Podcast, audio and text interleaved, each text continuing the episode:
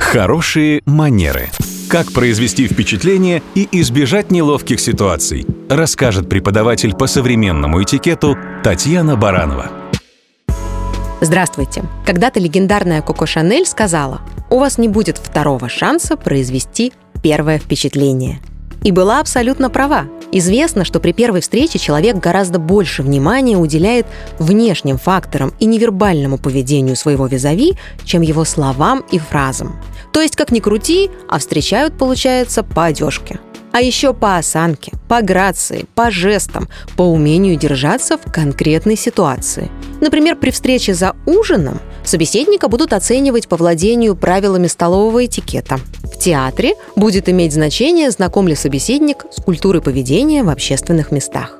Люди невольно делают выводы о новом знакомом по его позе. Уверенная или скованная, надменная или скромная. По взгляду человека. Прямой и открытый или бегающий и недоверчивый. Имеет значение не только то, что человек говорит, но и то, как он это делает.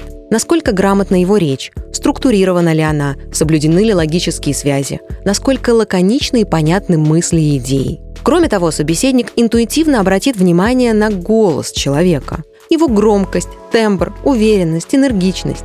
Все эти, казалось бы, не самые очевидные моменты играют порой немалую роль в общей картине, которую рисует себе новый знакомый относительно имиджа своего собеседника во время первой встречи.